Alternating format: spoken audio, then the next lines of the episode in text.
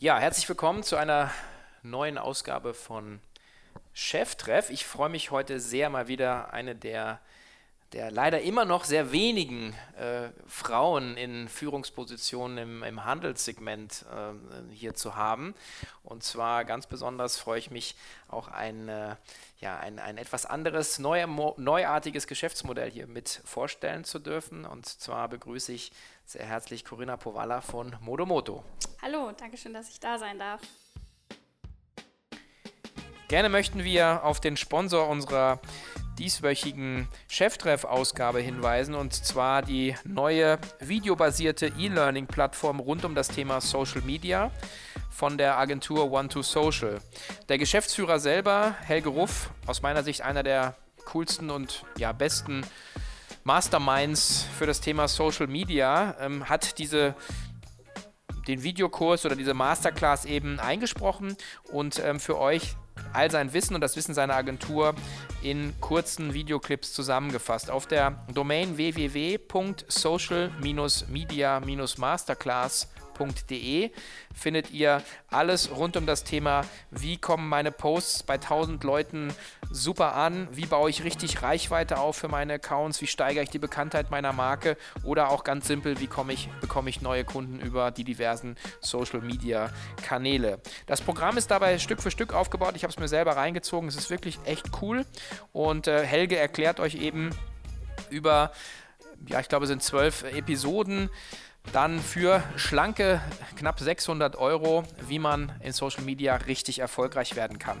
Das Ganze heute hier mit dem super Rabattcode von uns, nämlich ihr spart 100 Euro und das Kennwort ist Cheftreff 100, C dabei groß geschrieben in einem Wort, also Cheftreff 100. Einfach eingeben auf der Domain www.social-media-masterclass.de und einfach mal ausprobieren. Ich glaube, das lohnt sich. Herzlich willkommen zu Cheftreff, dem Future Retail Podcast von Sven Ritter. Im Gespräch mit den Machern und Innovatoren der digitalen Handelsszene. Ja, schön, dass das geklappt hat. Ja, wir ähm, hatten ja schon die Gelegenheit, dich äh, dieses Jahr auf der K5-Bühne zu erleben, zusammen mit äh, Joel Kaczmarek, ähm, der ein Abschlusspanel äh, mit, mit unter anderem mit dir gemacht hat. Ich habe mich auch nochmal äh, heute ein bisschen vorbereitet und nochmal reingehört, was ihr da so an, an Themen gecovert ja. habt. Aber vielleicht für die Leute, die dich ähm, noch nicht kennen, wobei du ja schon sehr lange ähm, sagen, im, im, im E-Commerce dabei bist. Äh, vielleicht stellst du dich noch mal ganz kurz vor und erzählst ein bisschen, wo du herkommst und was du gerade machst. Genau, ich bin Corinna Powalla, äh, bin äh, 36 Jahre alt, ähm, habe ganz klassisch äh, BWL studiert, ähm, bin noch damals von der ZVS ins wunderschöne Freiberg geschickt worden, ähm, habe aber ganz schnell versucht, äh, wieder wegzukommen und bin dann nach Berlin gewechselt habe da auch äh, sozusagen mein äh, Diplom erhalten und habe während der Zeit äh, ziemlich viel äh, schon rumgeschnuppert und äh, war äh, mitunter auch bei einer größeren Firma, ohne den Namen nennen zu wollen. Der stellt auf jeden Fall Erfrischungsgetränke her.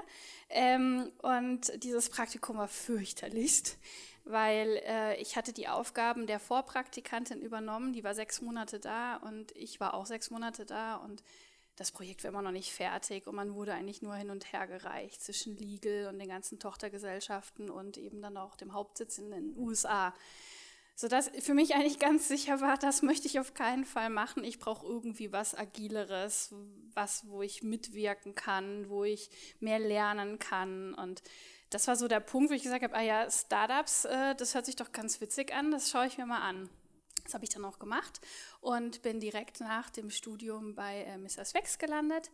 Ähm, war anderthalb Jahre dort und äh, das war wirklich eine super, super Zeit und äh, bin da heute noch sehr dankbar dafür, dass ich da so viel machen durfte. Ähm, Am Ende kann man eigentlich gar nicht klassisch sagen, dass ich zu einer Abteilung dazugehörig war, weil mein Aufgabenportfolio war also wirklich kunterbunt gemischt. Und ähm, was aber, glaube ich, ganz entscheidend war für so die Eigengründung, war, dass ich mit Dirk Graber auch sehr stark zusammenarbeiten durfte, gerade was so das Thema VCs, äh, Businesspläne und generell Unternehmertum.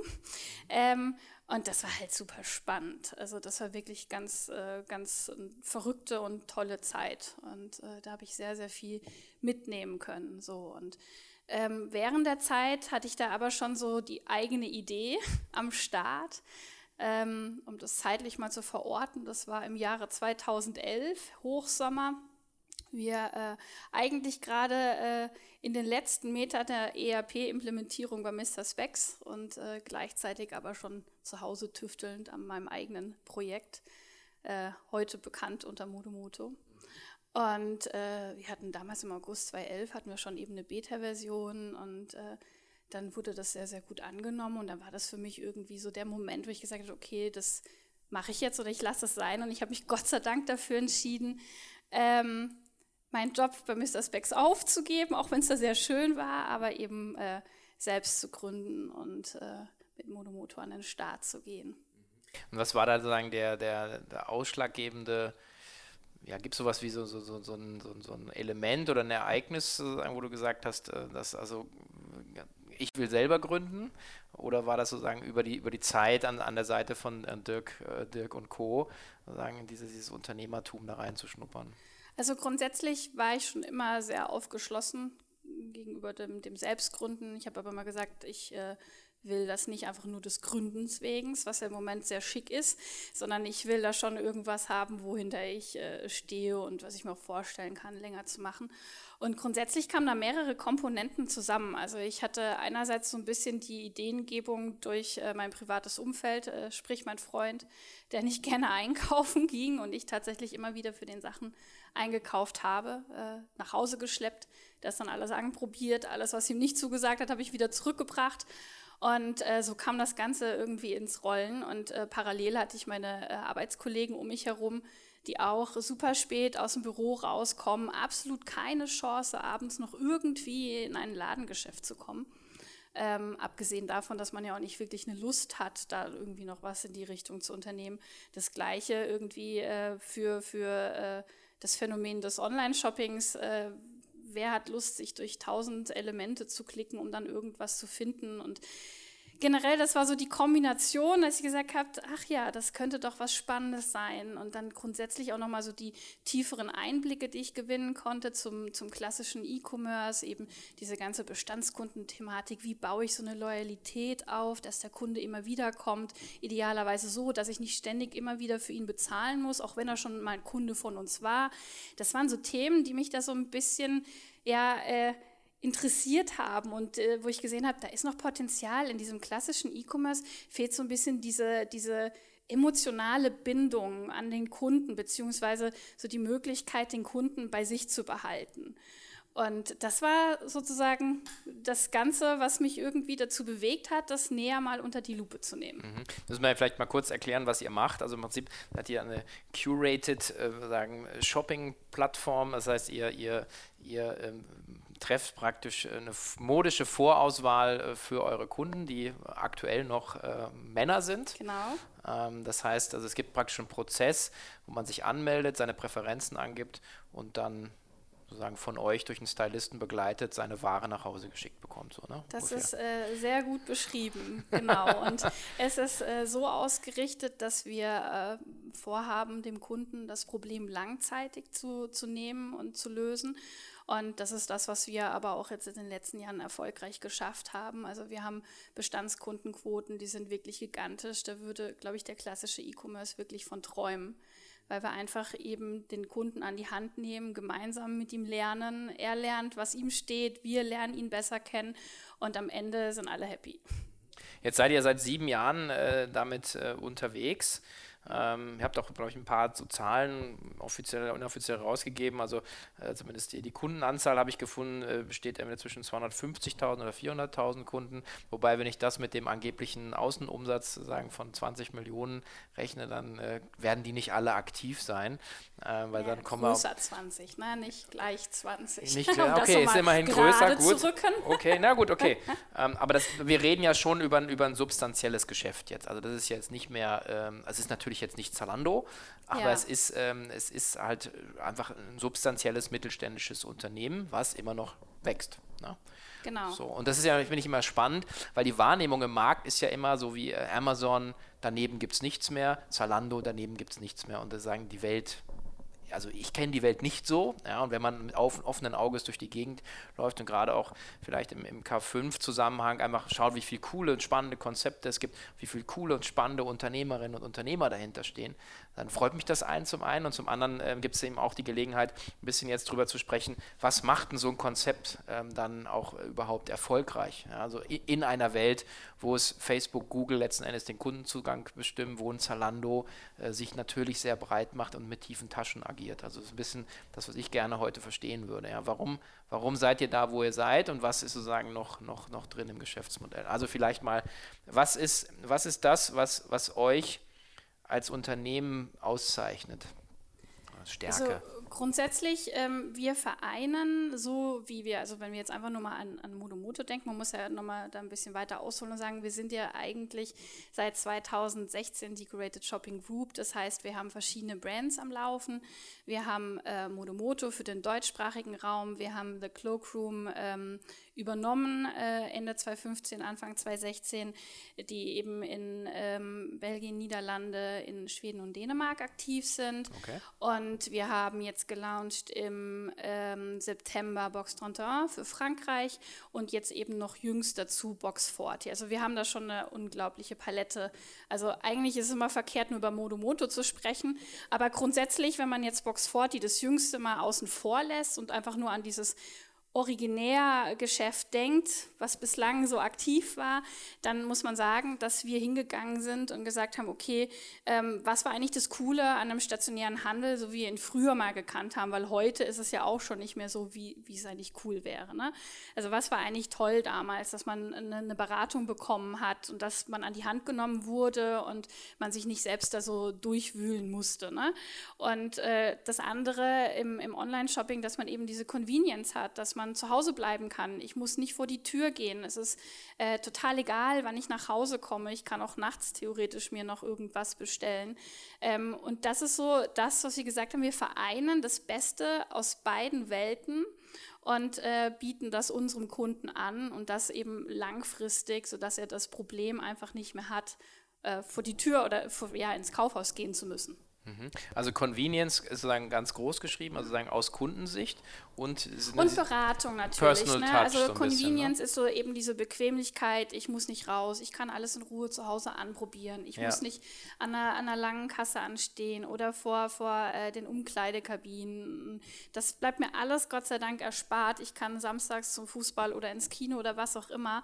Und äh, gleichzeitig habe ich aber eben diese emotionale Bindung, die äh, ja sonst im Online-Shopping so bislang, äh, bislang gefehlt hat. Ne? Dass mich da wirklich jemand abholt, dass da jemand da ist, der weiß, wer ich bin und der mich nicht alleine lässt in dieser Reizüberflutung mhm. mit ganz vielen Artikeln. Mhm.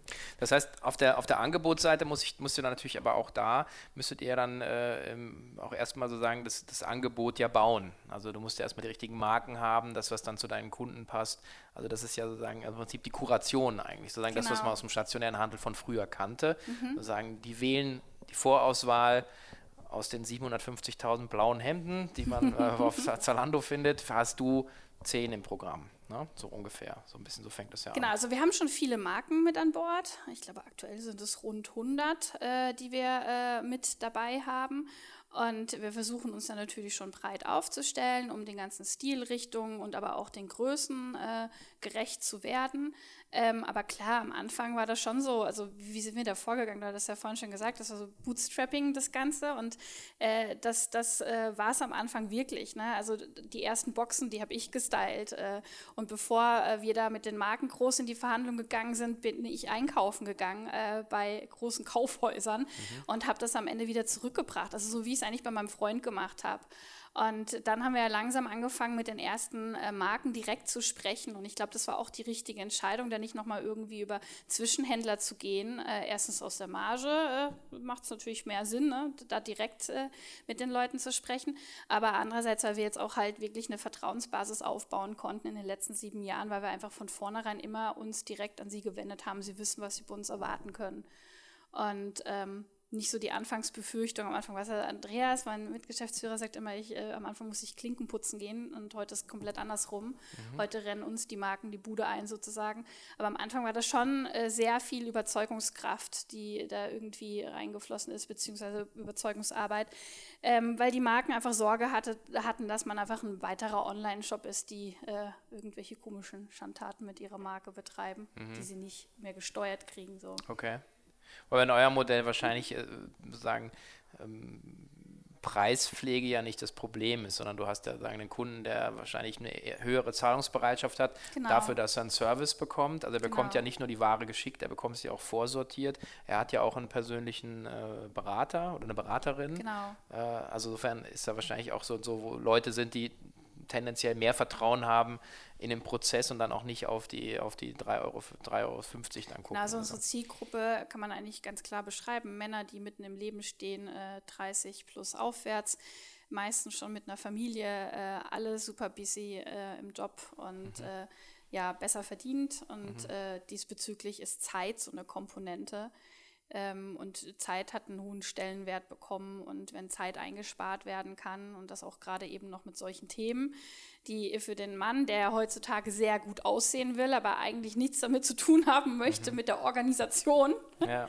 ähm, ist das schon sowas, wo wir sagen, okay, die, die, die äh, Männer schätzen diesen Service und äh, ja, diesbezüglich ähm, war Zeit so der, der richtige Treiber. Mhm, mhm.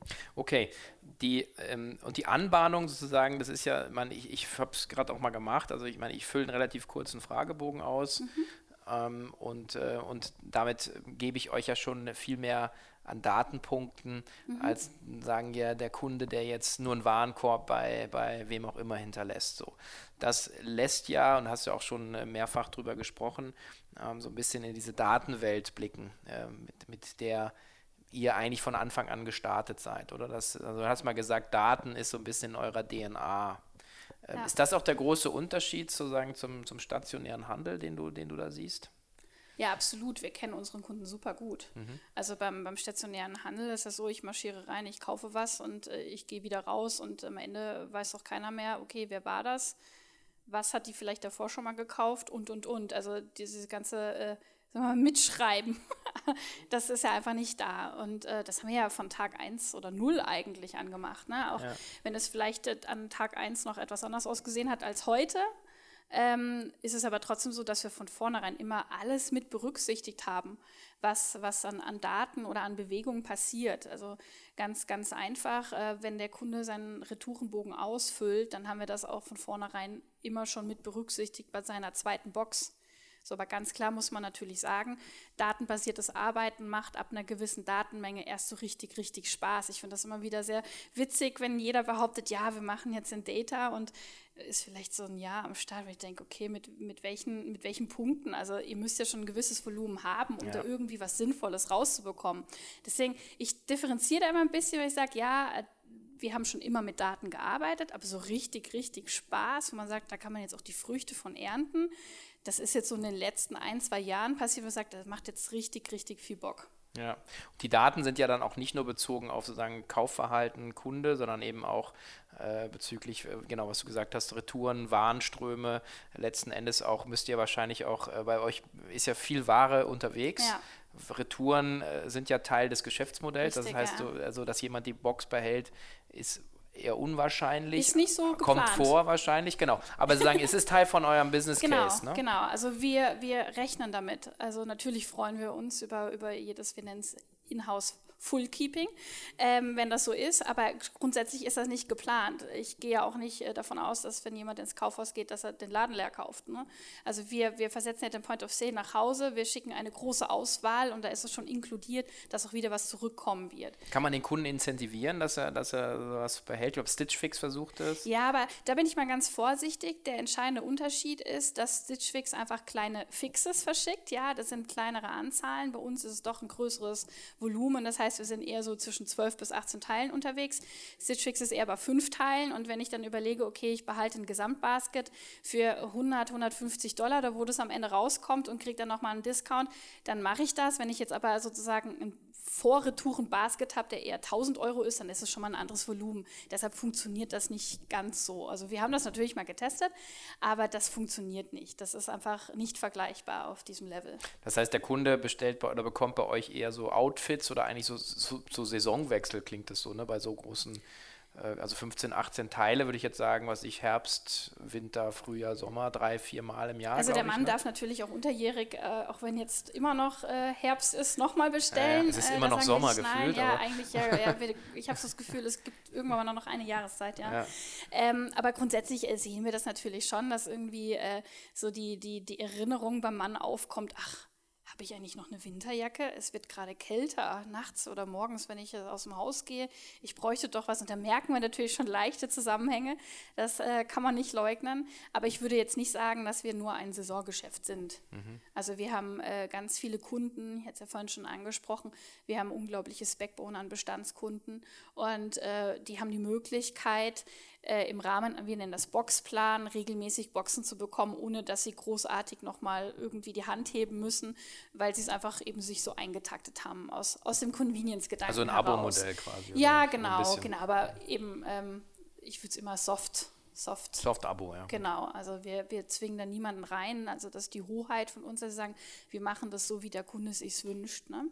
Und äh, wir sagen jetzt nicht, du musst jetzt die Box kriegen einmal im Monat. So, äh, wäre ja auch Quatsch, äh, da den reinzuzwingen. Naja, ich habe ja immer, also meine, mein Hintergrund ist ja sozusagen Verbrauchsgüter ähm, ja. mit so Plus und da ist aber immer auch wieder, und ich bin immer wieder erstaunt, dass das äh, wenige Leute auch im Detail nachvollziehen, weil auch da ist es so, Convenience ist der Treiber äh, und das Stammkundengeschäft ist, macht 96 Prozent des, sozusagen, des Umsatzes aus. Mhm. Das heißt also wirklich, du, und das, aber wann, wann gelingt dir das? Wenn das Produkt geil ist. Und bei euch ist es halt so, wenn der Service geil ist, wenn die Auswahl gut ist, wenn, wenn, wenn die ganze Abwicklung gut ist. Also das ist ja das Produkterlebnis für den Kunden, ja. ja. Und, und das ist ja sozusagen da, wenn du da geil bist, Natürlich kaufen die Leute dann wieder, ja. ja. Äh, aber wenn du, und es ist aber nicht dieses, ja, äh, jeder Mann braucht ein neues Paar Socken alle sechs Monate, sondern das ja, ist halt genau. halt vielleicht der Impuls. Das ist nicht der Artikel, genau. der, der, einzelne Artikel, ja. äh, das ist dieses Gesamtpaket. Das ist so eben äh, reflektiert in diesem Outfit-Gedanken und dahinter steckt eben äh, äh, der, der Stylist, der sich Gedanken gemacht hat zu dem Mann. Ja. So. ja.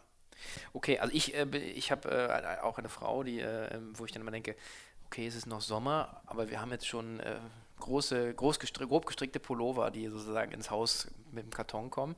Dann sage ich, ja, verstehe, ah ja gut, du musst natürlich schon vorbauen, was der Mann natürlich nicht macht. Also das muss ich sagen, der ist dann so wirklich, äh, okay, jetzt ist es kalt, jetzt brauche ich halt ja, genau, die, meine genau. Jacke. Insofern, äh, glaube ich, trifft das da schon, schon einen echten Nerv. Ähm, Gerade beim Sortiment natürlich ähm, auch immer spannend, wenn man eine gewisse Größe hat und vor allen Dingen, wenn man natürlich sich mit, mit so vielen Datenpunkten äh, dann auch rumschlägt, ist also das Thema wahrscheinlich Eigenmarken, oder? Das ist ja eine Sache, die, äh, die ihr sicherlich... Ja, das ist super spannend, ja, das ja. ist super spannend. Wir wissen ja wirklich so viel über den Kunden und ähm, da fragen sich auch die Leute mal, sag mal, wieso ist das so, dass die, die Männer euch so viel Informationen geben? Und das ist eigentlich relativ klar und einfach zu beantworten. Der Mann will das gelöst bekommen. Und wenn ich was gelöst bekommen will, dann mache ich auch mit. Und ja. dann bin ich auch dazu bereit, gewisse Informationen zu geben. Ähm, wie der Körperbau ist, was meine Vorlieben sind, äh, welche Marken ich bevorzuge, ob ich einen gewissen Anlass habe, welche Farben, whatever, ähm, dann führt man das auch aus. Das war so, ein, so eine äh, grundkritische Frage, bevor wir mit Modomoto überhaupt angefangen haben, dass natürlich der eine oder andere gesagt hat, ja, aber Männer, wenn die nicht gerne einkaufen, wieso sollten die denn sowas ausfüllen? Äh, das, das machen die doch nicht. Ja, aber sie machen es, sie machen es. Das äh, sieht man ja, weil sie es einfach loswerden wollen. Ja, genau, und das ist ja auch das, die Erwartung, also wir sind halt eher, der Vorwurf an uns, äh, äh, ist ja immer, wir sind sehr lösungsorientiert, ja, wir lassen wenig Emotionen. Pragmatisch und effizient. Genau, aber sagen, einmal gemacht, ausdrücken. genau, einmal gemacht, äh, hast du natürlich die Grundlage, genau das, äh, das sozusagen dann auch zu machen. Das heißt aber auch, man könnte die, die Daten natürlich dann auch in konkrete Produkte übersetzen. Absolut, absolut. Also, ähm, also, Also-. Produkte denken und dann daraus eigene Brands eigentlich machen. Genau, also wir sind da auch dabei. Ähm, wir sind da gerade am Testen. Ähm, natürlich ist das mit einer gewissen Vorlaufzeit irgendwie auch definiert, ähm, weil eben so eine, so eine Eigenmarke aus dem Boden zu stampfen, das ist nicht von heute auf morgen irgendwie äh, geregelt, äh, da wir auch auf gewisse äh, Sachen Wert legen. Ähm, und, äh, aber wir sind dabei. Also es gibt nichts naheliegenderes als das. Und äh, wir haben da eben schon Sachen äh, in, in, in der Mache. Und ja, das ist auf jeden Fall ein Punkt, wo wir sagen, ähm, wir können da nochmal äh, im Vergleich zu den anderen Marken nochmal echt mal was rausholen, eben natürlich auch margenseitig, aber auch, weil wir halt genau wissen, okay, wenn wir das von diesem einen T-Shirt und das von dem anderen T-Shirt irgendwie miteinander kombinieren, dann haben wir das perfekte T-Shirt. Ja, ja. Also ich glaube, es gibt auch äh, bestimmte Produkte, auch aus sozusagen Ja. jetzt äh, Anecdotal Evidence aus meiner eigenen Ja. Sicht, die es noch nicht gibt. Also wo ich Ja. mir denke, warum ist das Hemd immer zu kurz? Ja? Ja. Äh, oder warum Ja. ist das Unterhemd immer, was auch immer, ja, kratzt oder ist zu weit? Oder ich glaube, also dass man so in der Richtung wahrscheinlich wahnsinnig auf den Datenpool sehr gut zugreifen kann. Ja, oder? absolut. Und äh, das wäre eigentlich cool, wenn man irgendwie sagt, okay, man hat da jetzt so, so ein Sortiment, wo so, so, so Evergreens einfach drin sind, wo wir sind, die haben sich absolut bewährt und Mhm. die passen perfekt. Äh, Qualität ist perfekt und äh, das Ding sitzt. So. Ja, natürlich dann nochmal mehr ein Login ist, äh, dann Ja. äh, nicht zu Ist wechseln. auf jeden Fall super spannend und das sind natürlich Informationen, die haben wir in den letzten sieben Jahren äh, ordentlich gesammelt. Andere, äh, andere Richtung wäre natürlich mit den Daten auch was Richtung Marken und, und Hersteller, Lieferanten irgendwas zu machen, einen Service oder so, weil die sind ja im kompletten Blindflug eigentlich, sofern sie nicht direkt verkaufen selber über ihren Store oder so. Klar, das, das, das könnte man sicherlich auch äh, anstoßen. Ähm, bislang haben wir da aber jetzt noch nichts sozusagen irgendwie äh, richtig angedacht, ähm, aber das sind sicherlich auch denkbare Wege. Also ähm, eigentlich ist es eine perfekte Ausgangssituation. Wir haben da so viel Informationen gesammelt ähm, aus Sicht des stationären Handels, wo wir sagen könnten, hey, das ist euer Problem. Aus, aus Sicht der Marken, wir können hingehen und sagen, das ist hier euer Problem. Aus Sicht des E-Commerce können wir hingehen und sagen, ihr guck mal, das ist euer Problem. Also wir haben da so viel Wissen gesammelt. Das ist schon erstaunlich, ja, was wir da an Mehrwert in, in diesem ganzen Rahmen da jetzt haben. Jetzt habt ihr, ähm, seid ihr ja sagen nicht die, die einzigen äh, im, im Markt. Ihr, ihr habt äh, ähm, ja, also im, im deutschen Raum zumindest äh, mit, mit Outfittery einen, einen, einen starken Mitbewerber, ähm, die einen komplett anderen Weg gegangen sind als ihr. Also ihr seid jetzt relativ, also ihr seid früher gestartet, äh, die sind etwas später, glaube ich, losgelaufen, haben dann sehr viel Geld oder eine große Finanzierung reingenommen und ihr seid ja eher so äh, ähm, ja, ein bisschen sparsamer unterwegs gewesen. Also ihr habt äh, definitiv, glaube ich, nur ein Zehntel an, an, an Geld reingenommen. Und, ähm, aber wie macht man das dann? Also letzten Endes seid ihr jetzt, zumindest was sozusagen die offiziellen Zahlen sind, äh, auf einer ähnlichen Umlaufbahn unterwegs, einem deutlich niedrigeren Verlust, ähm, also einem aufgelaufenen Verlust. Wie schafft man das? Das ist ja im Prinzip ist ja zwei Wege oder noch mehr Wege führen sozusagen ans ja, Ziel. es gibt unendlich viele Wege. Ähm, also auch ja. nochmal an alle da draußen, also es geht nicht immer nur ein Role Model, sondern es gibt einfach, jeder, jeder kann seinen eigenen Weg sozusagen zeichnen. Aber ob eurer ist ja auch sehr lange unterm Radar jetzt gewesen, jetzt kommt ihr so langsam ein bisschen aus den Löchern raus. Ja, wir kriechen wieder raus, das Ja, stimmt, genau. ja. Ja. ansonsten, wir sind nicht die, die, die geborenen Rampensäue. Äh, deshalb waren wir die, die letzten Jahre doch eher wieder so ein bisschen im Hintergrund, das stimmt wohl. Äh, aber äh, ja, so langsam kriechen wir wieder raus aus den Löchern. Ne? So könnte man das eigentlich sagen, ja. Ähm, wir sind, das stimmt schon, also wir sind ganz anders gestartet und wir haben die ganze Sache komplett anders äh, irgendwie angegangen. Also grundsätzlich kann man sagen, ähm, natürlich, wenn man so die, die, die 10 Prozent, die man vielleicht von außen wahrnimmt, die sind schon sehr ähnlich, gerade wenn man jetzt aus der Kundensicht das Ganze angeht. Da ist es schon mal wieder schwierig, irgendwie sich abzugrenzen und äh, irgendwie Wege zu finden. Da kann ich nachher dann auch nochmal was zu Box 40 sagen, weil das aus, aus meiner Ja, Sicht gerne. der so Mhm. absoluter Abgrenzungspunkt jetzt ist final. Ähm, aber grundsätzlich so, wenn man nur diese 10% nimmt, ist es schon relativ schwierig. Aber hinter, hinter der äh, Fassade, also die restlichen 90%, sind komplett anders gestrickt. Also ein großer Unterschied ist, dass halt die komplette Wertschöpfungskette bei uns zu Hause, sage ich immer, weil mein Büro irgendwie gefühlt das Zuhause ist. Äh, einfach wir alles immer schon gemacht haben. Und ähm, das war jetzt aber nicht, weil wir gesagt haben, wir wollen unbedingt alles äh, selber machen. Äh, das war aber aus der Situation heraus, äh, dass wir gesagt haben, okay, wir haben vielleicht äh, knappere Ressourcen. unser Modell, also ein ganz schönes Beispiel ist, ähm, wir sind ja ein retourenintensives Geschäft. Und wenn ich an einen Dienstleister herantrete, der für mich das Fulfillment übernimmt, habe ich aufgrund dessen, dass wir eben auch nichts in Plastik haben mit Schleifchen drumherum und dann eben auch noch diesem ganzen Warendurchlauf, unglaublich hohe Kosten. So, und das war so ein Punkt, wo wir gesagt haben, das muss ja eigentlich gar nicht so sein. Ich brauche eigentlich nur so und so viel Prozent seiner Dienstleistung und das kostet mich aber ein Vermögen, wenn ich das mit dem mache. Und am Ende hat es nicht mehr meine Handschrift. Ich kann nicht sicherstellen, dass es so aussieht, wie ich es will. Und das ist aber bei unserem Service ganz wichtig, dass es rundum wirklich schick aussieht. So. Okay. Und das war so der Punkt zu sagen, okay, ähm, lass uns da mal drüber nachdenken, das selbst zu machen. Dasselbe äh, in, in Grün mit dem ERP-System. Es war jetzt nicht von vornherein unser Wunsch zu sagen, wir bauen uns das selbst, weil wir Lust haben, das selbst zu bauen. Es war einfach so, wir haben uns viele Dinge angeguckt und haben auch wieder festgestellt, wir brauchen das meiste gar nicht, was SAP und Navision und wie sie alle heißen, da so anbieten. Wir brauchen das gar nicht. Und am Ende muss das Ding noch auf uns zurechtgestutzt werden. Da kommen dann wieder, weiß nicht wie viele IT-Stunden on top, externer Art. Das ist alles so quatschig und jedes Mal, wenn ich was anpassen will, muss ich die wieder anrufen und bin von denen abhängig. Sodass dann unser CTO irgendwann mal so abends nett bei einem Bierchen gesagt hat, weißt du was, ich baue das jetzt selbst. Als ob das so eine, so eine kleine Sache wäre. Ich meine, ich kannte ja die Risiken, weil ich eben die ERP-Implementierung bei Mr. Specs mit äh, begleitet, äh, begleiten durfte und wusste, was das eigentlich für eine Mammutsache ist. Aber irgendwie war der ganz zuversichtlich und wir haben dann einfach uns das vorgenommen und äh, relativ schnell umgesetzt bekommen. Und äh, das waren immer solche Sachen, die, die sehr gut uns beschreiben, dass wir gesagt haben, es ist nicht zwingend nur eben, dass wir gesagt haben, äh, die, die, die finanziellen Mittel, aber es ist aber auch so, dass wir gesagt haben, vieles brauchen wir gar nicht da draußen. Und wenn, wenn ich das meiste von dem Ganzen alles nicht brauche, wieso soll ich dann auch diesen hohen Preis zahlen? Und das dann wieder gespiegelt auf das, was ich habe, macht es noch absurder. Da komme ich ja gar nicht vorwärts. So. Und das, so diese Kombination ist, glaube ich, das, was uns ausgemacht hat, dass wir äh, super viel selbst gemacht und selbst gebaut haben. Das Resultat ist die komplette Wertschöpfungskette in-house. Würde der eine oder andere sagen, ja, da habt ihr euch aber ganz schön was angetan und euch blockiert, aber ich sehe es eher als Agilität an, weil ich weiß genau, wie unsere Tools funktionieren.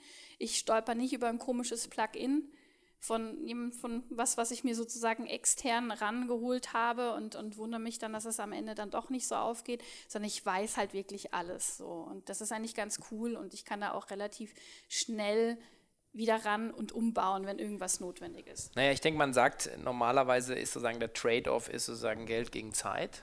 Ähm, das könnte man jetzt ad absurdum führen, wo sozusagen zwei komplett von außen zumindest identische Angebote, äh, kommen nach sieben Jahren mehr oder weniger an einem ähnlichen Punkt raus. Ähm, dass, ähm, ich bin ein großer Freund von äh, und aus, aus diversen unternehmerischen äh, wirklichen gemachten Erfahrungen heraus ist Knappheit äh, einfach fördert einfach die Kreativität.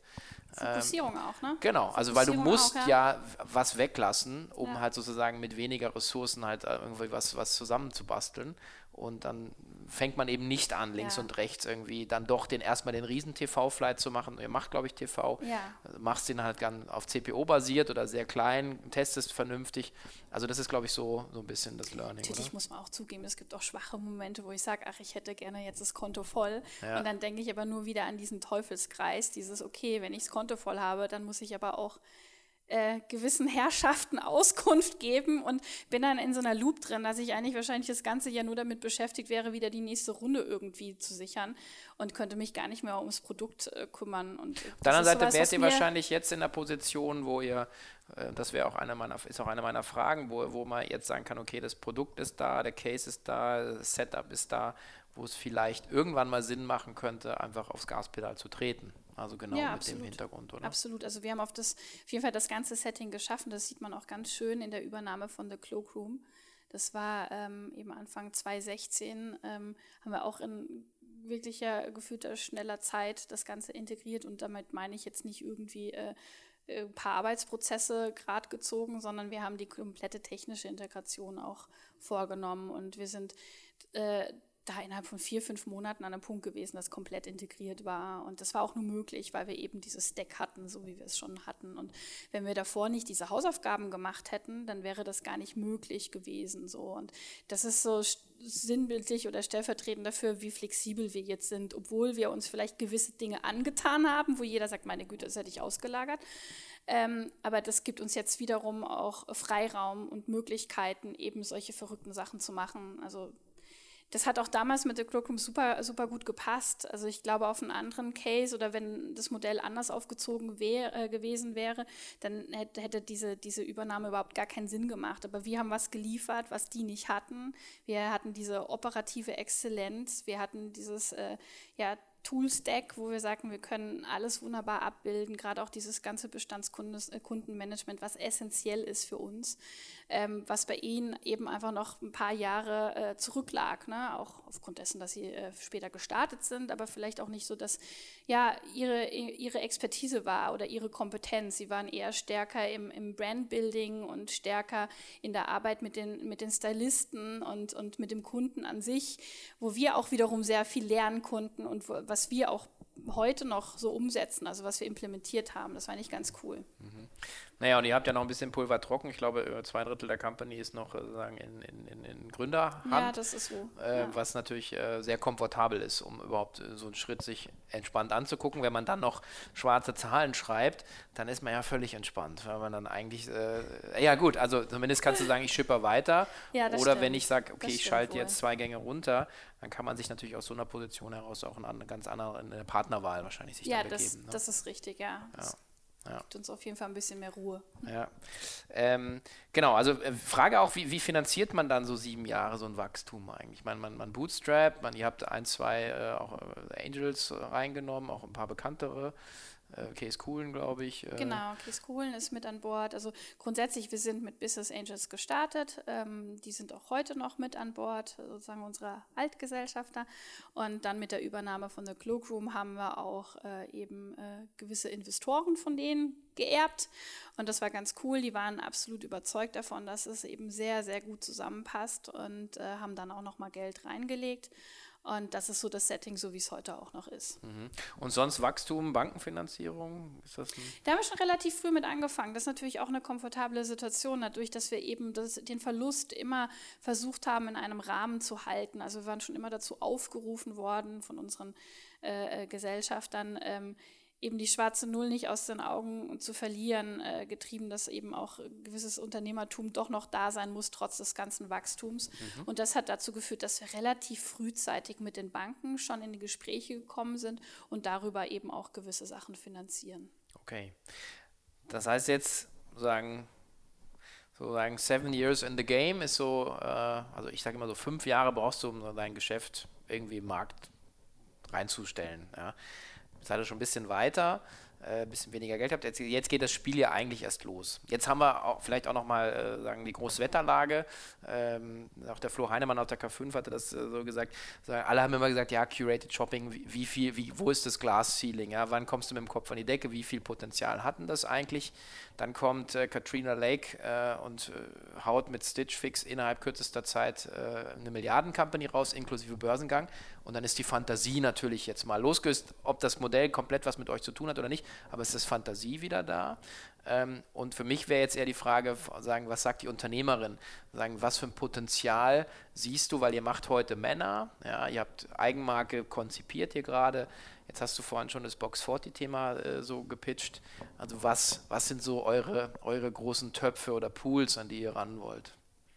Also wir haben auf jeden Fall noch unglaublich viel Potenzial. Also wenn man erstmal das Originärgeschäft äh, so betrachtet, ähm, muss man ja dazu sagen, ähm, es kennen viele das Thema Created Shopping, aber es haben noch viele nicht getestet. Also da gibt es un unglaublich viele Männer noch da draußen, die, äh, die wir sozusagen äh, für uns gewinnen können. Also da ist noch eine Menge zu tun. Ähm, grundsätzlich ist natürlich auch äh, so der Punkt, weitere Länder, wir haben jetzt erst Frankreich gestartet, äh, sind da äh, alleine unterwegs und man merkt, dass es äh, richtig, richtig äh, Bock macht. Ne? Und äh, deshalb ist es nicht auszuschließen, dass das eine oder andere Land da auch noch dazu kommt. So, und dann haben wir uns aber jetzt noch einen jüngsten Streich ausgedacht und das ist unter dem Namen Box 40 jetzt bekannt. Und ähm, das bringt Curated Shopping jetzt nochmal in die, in, die, in die nächste Generation rein. Also wir haben ja unglaublich viel gelernt in den letzten Jahren. Wir stehen sehr eng im Austausch auch mit unseren Kunden und das Feedback war schon so, der Service ist top, die Beratung ist super, Convenience auch alles toll. Aber wenn ihr noch was am Preis machen könntet, wäre das genial. So, bislang verkaufen wir zum UVP. Na, weil wir gesagt haben, eben, du hast ja vorhin schon erzählt, die ganze Beratung und alles ne, ist, ist for free, Versand ist for free, ähm, aber wir verkaufen dafür zu UVP-Preisen. Ne? Und ähm, das neue Modell ist, kann man äh, vergleichen, äh, ganz unsexy mit der Deutschen Bahn oder Bahncard, äh, dass eben ein, ein Member einen Beitrag zahlt, 119 Euro im Jahr, und dafür bekommt er 40 Prozent auf die aktuellen Kollektionen das ganze Jahr. Das ist sozusagen das, was wir bieten. Und top dazu, beziehungsweise was Bestandteil bleibt, ist der bekannte Service. Das heißt, äh, ich habe weiterhin eine Stylistin, mit, von der ich beraten werde. Ich bekomme weiterhin alles schön nach Hause mit einem Schleifchen drumherum. Und ähm, ja, das einfach nochmal weitergedacht, weil bis jetzt hatten wir eben so diese Convenience und Beratung. Und die dritte Komponente wird jetzt Preis sein. Und das ist auch nochmal so was, wo wir sagen, wir tun dem Kunden dann einen mega Gefallen. Wir öffnen dadurch nochmal äh, den Markt für preissensiblere Männer, absolut, und für Frauen auch. Und äh, bislang hatte ich immer gesagt, okay, so wie, wie Modomoto oder Created Shopping äh, aufgebaut ist, da fehlt der Trigger für die Frau immer gesagt habe, so würde ich es nicht einführen. Aber mit Box 40, wie wir es jetzt gestrickt haben, ist es definitiv ein, ein Produkt oder ein Angebot, was unschlagbar ist. Und so bietet es auch keinen Created Shopping-Dienst äh, der Welt bislang an. Also das heißt, eure Marge liegt dann praktisch in der, in der, in der Jahresgebühr hauptsächlich, oder? Genau, also wir geben das, äh, was, wir, was wir an der Marge haben, geben wir an den Kunden nahezu eins zu eins weiter. Na klar, wir haben noch die variablen Kosten gedeckt, also wir haben das schon einmal durchkalkuliert. Ähm, äh, genau, aber wir verdienen an der, an der Membership-Fee. Mhm, okay.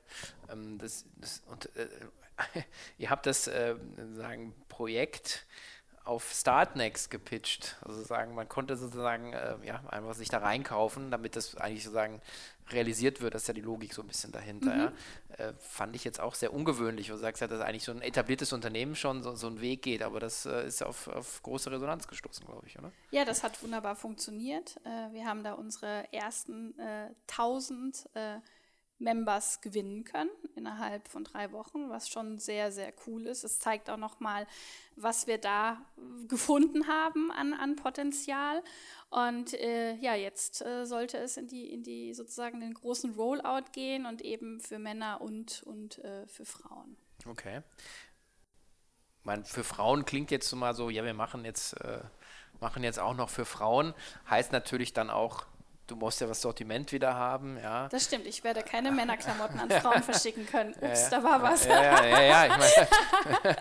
ja, das haben wir berücksichtigt. Ja, ja, okay, aber da ist schon ein bisschen Vorlaufzeit äh. Ähm, ja, das stimmt. Also wir haben ja in, in diesem Geschäftsmodell kann man ja sozusagen unterm Radar ziemlich viel testen und wir haben da sehr viel getestet in den letzten Jahren und sehr viele Erfahrungen sammeln können, ohne dass es jetzt irgendwie jeder mitgekriegt hat. Und das heißt, wir haben schon länger mit dem Gedanken gespielt oder hatten verschiedene Modelle im Kopf, wie wir das Ganze in die sozusagen in die nächste Generation heben können und haben das jetzt aber sozusagen zusammengeschnürt zu dem, was es jetzt ist. Ähm, grundsätzlich muss man sagen, klar, wir gehen jetzt damit an den Start. Ähm, das heißt aber nicht, dass in einem Jahr das Ganze noch so aussehen muss. Ne? Also das ist grundsätzlich was, was ich in den letzten sieben Jahren gelernt habe. Also man sollte nicht irgendwie äh, sich ausruhen. Man sollte nicht meinen, man hat jetzt was gefunden und es bleibt für immer so und äh, die Welt dreht sich nicht weiter. Und ich glaube, man muss immer weiter sich weiterentwickeln. Und so werden wir das mit Box 40 natürlich auch machen und schauen, wie sich das weiterentwickelt. Mhm. Die, also das sagen zusammengefasst, ich, ich habe mir irgendwie jetzt äh, für mich so die Secret Source, die ich bei, bei euch sehe, war so, so, so, so, so, so, so ein Tripod, also mal Daten, dann sozusagen für mich auch so ein bisschen dieser, dieser Personal Touch oder die Convenience, äh, die Kuration ähm, plus halt äh, dann doch irgendwo diese, diese Knappheit äh, oder die, diese durch Knappheit induzierte Kreativität. Also es ist so ein bisschen so, wenn ich mir jetzt so sagen, was, für was steht ihr als Team oder auch als Unternehmen, dann ist so ein bisschen das. Also ihr, ihr steckt tief in den Daten, ihr habt aber eben die Liebe zum, zur Kuration, zu dem zum persönlichen, zur mhm. Schnittstelle zum Kunden, was wieder das Produkt geil macht.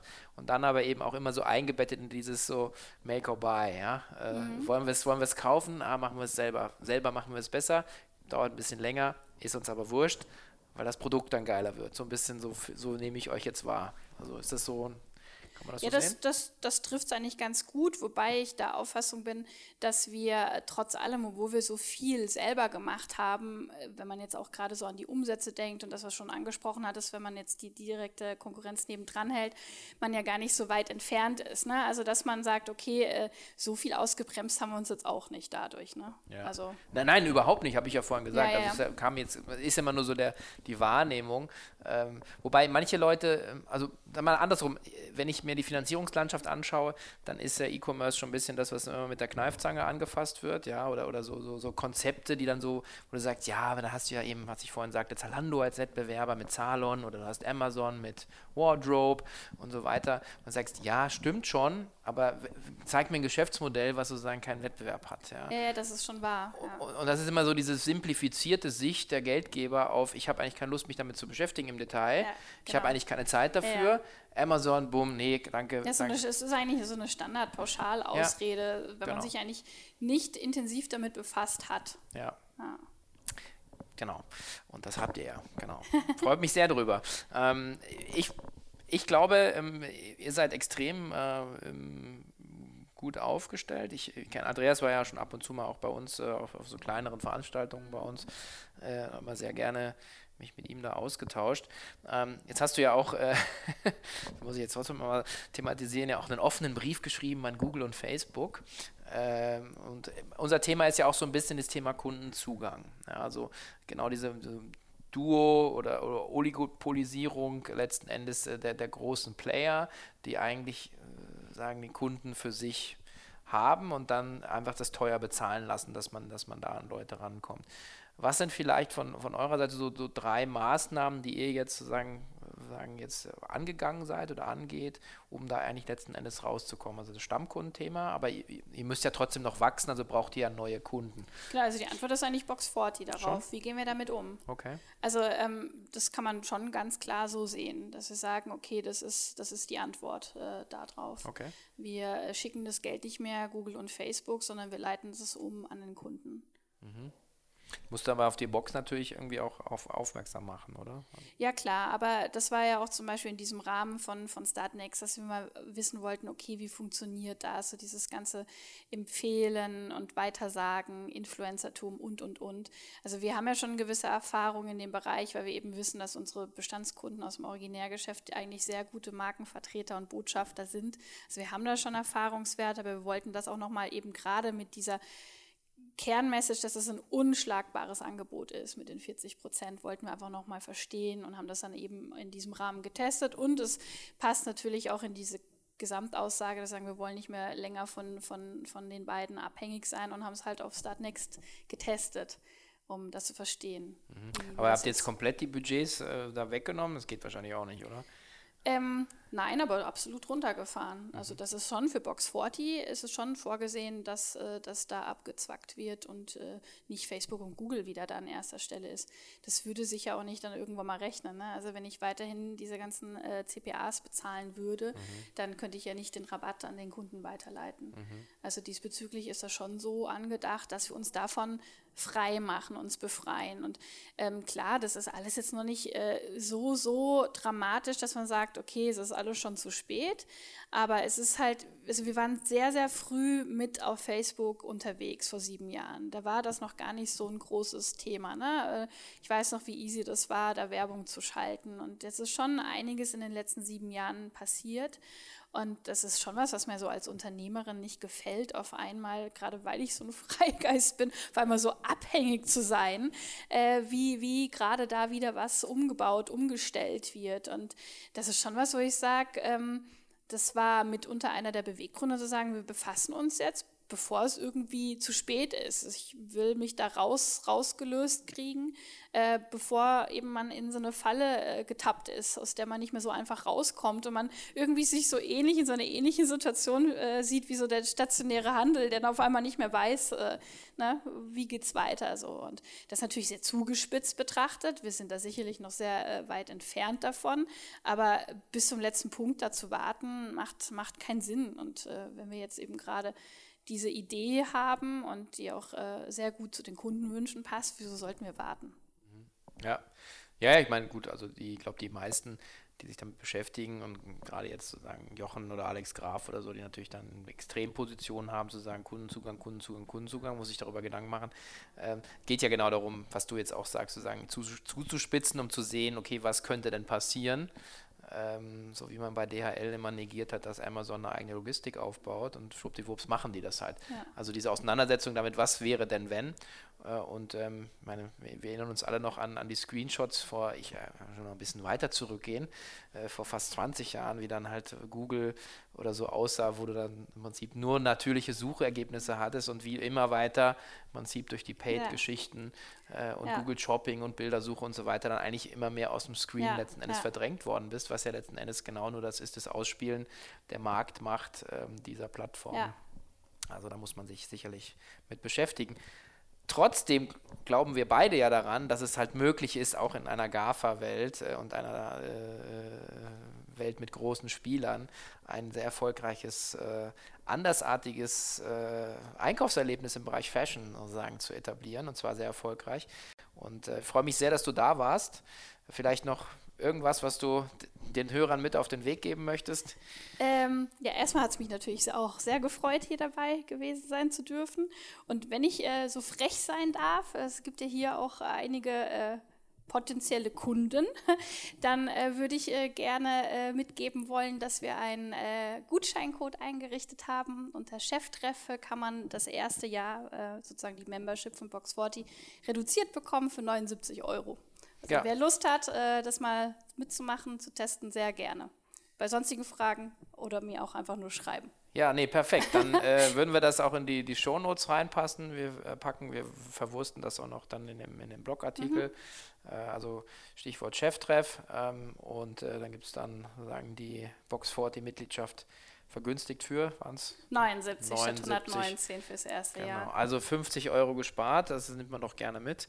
Ähm, ja, vielen Dank und ich drücke euch wirklich den Daumen und ich hoffe, wir sehen uns in ein paar Jahren wieder und reden dann über 100 Millionen plus. Sehr, sehr äh, gerne. Und äh, ja, danke dir. Danke auch. Ja, noch einmal kurz der Hinweis auf die neue E-Learning-Plattform rund um das Thema Social Media äh, und zwar der Kurs von Helge Roh und seiner Agentur One2Social unter der Domain www.social-media-masterclass.de könnt ihr alles lernen rund um den Erfolg auf den Social Media Kanälen für geile Reichweite und wie bekomme ich neue Kunden, wie baue ich meine Marke auf. Einfach mit dem Code Cheftreff100 100 Euro sparen und den Kurs für dann eben nur noch knappe 500 Euro für sich sichern. Viel Spaß damit!